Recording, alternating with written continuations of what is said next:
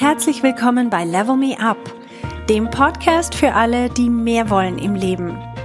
Mein Name ist Verena Tschudi und ich teile hier meine Erkenntnisse und Erfahrungen als Manager, Working Mom und Coach. Mein Ziel ist es, dich zu inspirieren, damit du auch an dich selber glaubst und dir das Leben erschaffst, das du dir wünschst.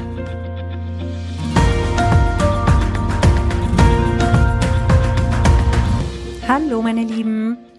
Wie letztes Mal schon angekündigt, nähern wir uns der hundertsten Folge, der hundertsten Podcast-Folge. Ich bin ganz aufgeregt und was ich versprochen habe, ich werde als Dank an alle meine Hörerinnen und Hörer einen Live-Event veranstalten, wo wir uns mal persönlich kennenlernen können. Und ich werde am 8. Juli, das ist der Tag, an dem die 100. Podcast-Folge herauskommt, am Abend um 19 Uhr einen Live-Event veranstalten. Und zwar ein Webinar zum Thema So programmierst du dein Gehirn auf Erfolg.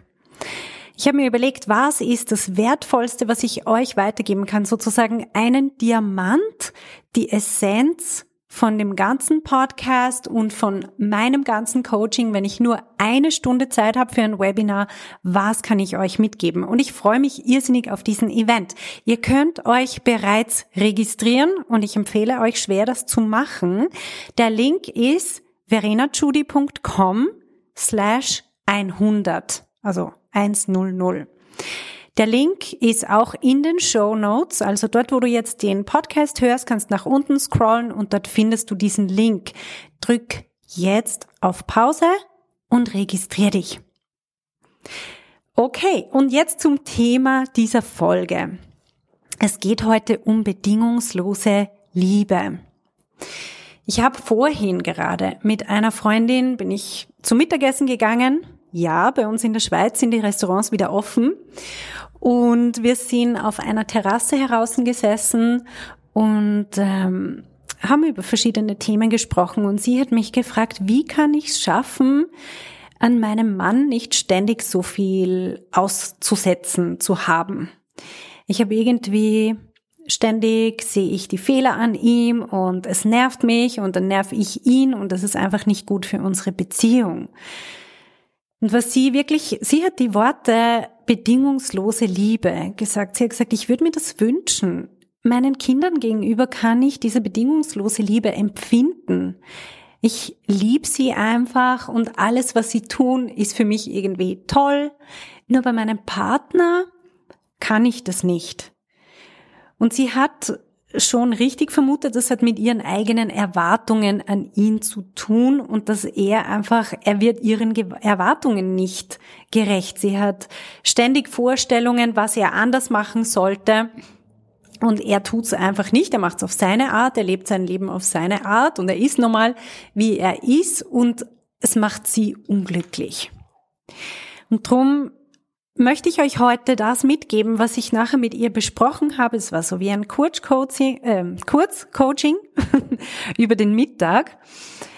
Und wir haben ein bisschen über diese bedingungslose Liebe gesprochen. Und was ich hier gesagt habe, ich habe ja zuerst mal zwei Beispiele erzählt, die ich im Coaching benutze, wenn es um so ein Thema geht. Das eine ist, ich erzähle von meinem Kater. Mein Kater Duke der macht nichts wirklich Produktives. Der liegt den ganzen Tag rum und frisst und schläft und wird ab und zu gestreichelt. Äh, er wird gestreichelt, wenn er will, sagen wir so.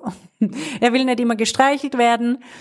Er ist einfach wirklich nur zur Dekoration da und die ganze Familie liebt ihn. Er kann gar nichts falsch machen. Also gegen uns, gegenüber unserem Kater Duke ist es, glaube ich, extrem eindeutig. Wir haben null Erwartungen an ihn.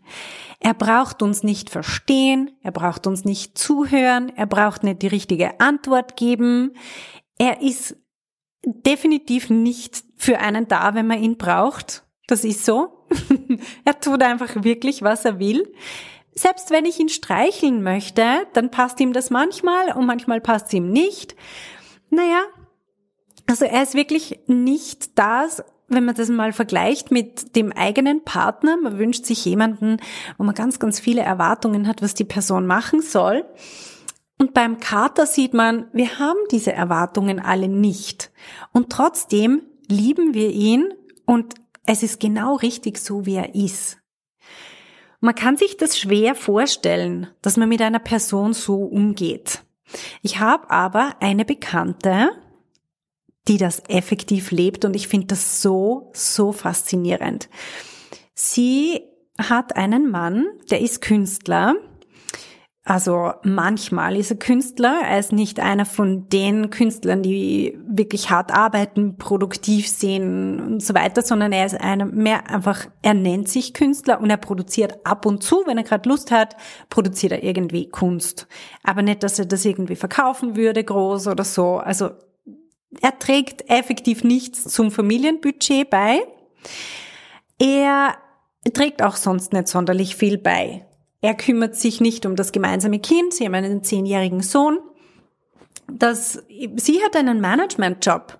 Sie hat einen Managementjob, sie hat ihr Kind, sie hat, sie kümmert sich um alles, was der, den Haushalt betrifft, weil das macht er auch nicht. Und äh, sie hat ihn einfach auch, weil sie ihn einfach gern hat, weil sie ihn auch in ihrem Leben haben will. Und fertig. Das ist ihre Entscheidung. Sie hat null Erwartungen an ihn. Das finde ich sowas von faszinierend. Klar, es ist so wie die meisten von uns, wir würden uns nicht diese Art von Beziehung wünschen, aber spielen wir es mal in Gedanken durch. Was bedeutet das? Sie ist super happy. Hm? Was bringt's mir, wenn ich einen Mann habe oder Partnerin oder Partner, was auch immer, wenn ich mit jemandem zusammenlebe und die Person macht alles halbwegs gut, nur ich kritisiere immer die letzten fünf Prozent, die halt nicht perfekt sind oder es bin einfach, es reicht einfach nie. Ich bin totunglücklich. Während die andere, diese Frau, von der ich vorher gesprochen habe, sie ist einfach super happy. Sie erwartet nichts. Und ihr, ihre Beziehung, das erinnert mich so ein bisschen an sie und der Kater. Also wie ich und mein Kater, sie und ihr Mann. Und es stimmt für beide.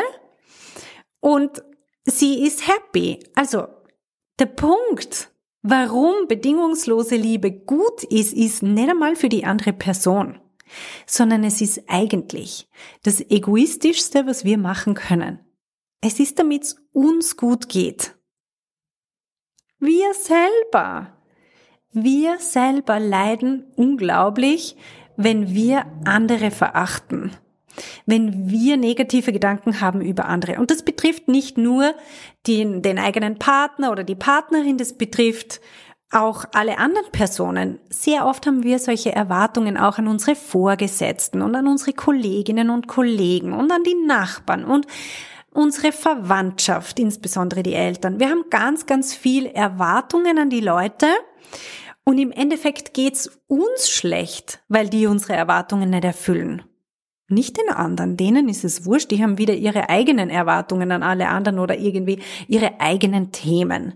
Aber unsere Erwartungen an sie, die sind denen sowas von egal. Also die einzigen, die leiden, sind de facto wir selber. Und das ist genau der Punkt. Das ist genau der Grund, warum wir selber bedingungslose Liebe empfinden sollten. Ich habe meine Freundin gefragt, wenn du dir aussuchen kannst, welches Gefühl du empfindest. Einerseits Verachtung, andererseits Liebe. Wofür würdest du dich entscheiden? Sie hat gesagt, natürlich Liebe. Klar. Es geht uns so viel besser, wenn wir Liebe empfinden.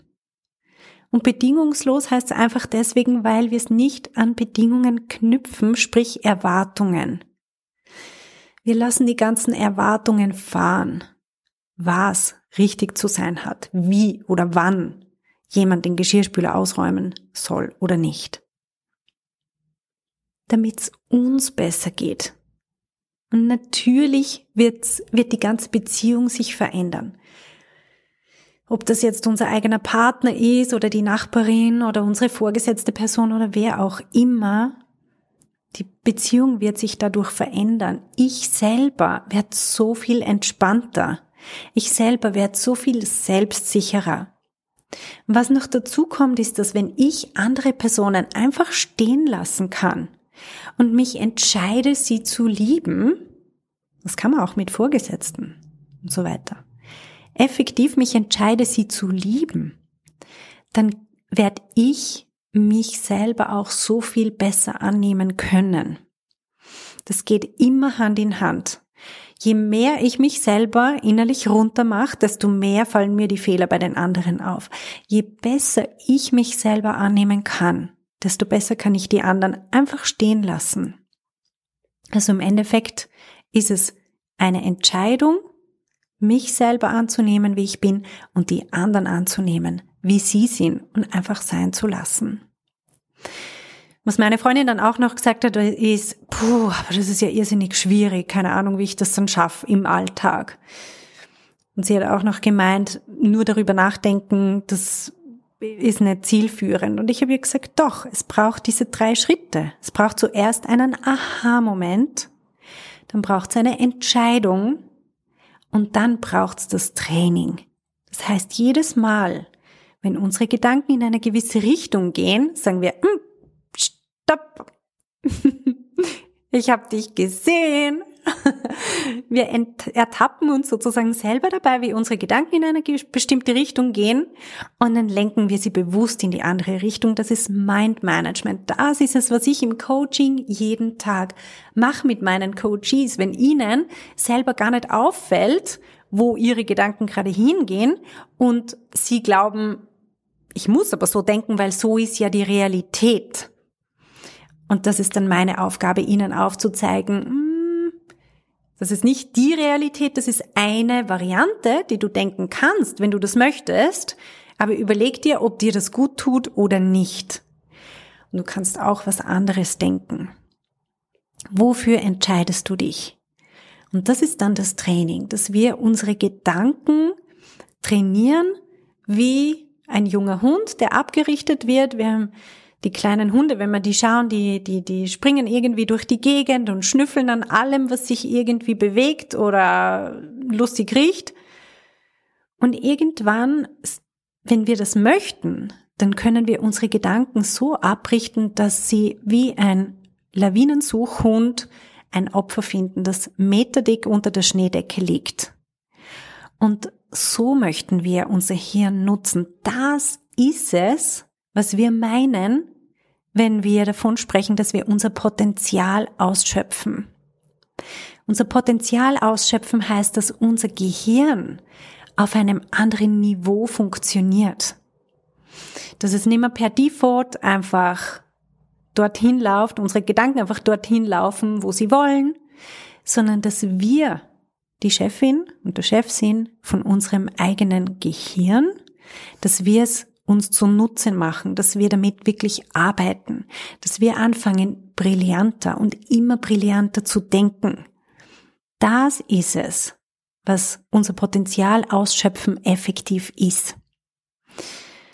Okay, das war's Thema für heute bedingungslose Liebe. Man sieht, bedingungslose Liebe wie so viele andere Sachen sind auch eine Frage unseres Denkens, wie wir unser Hirn nutzen.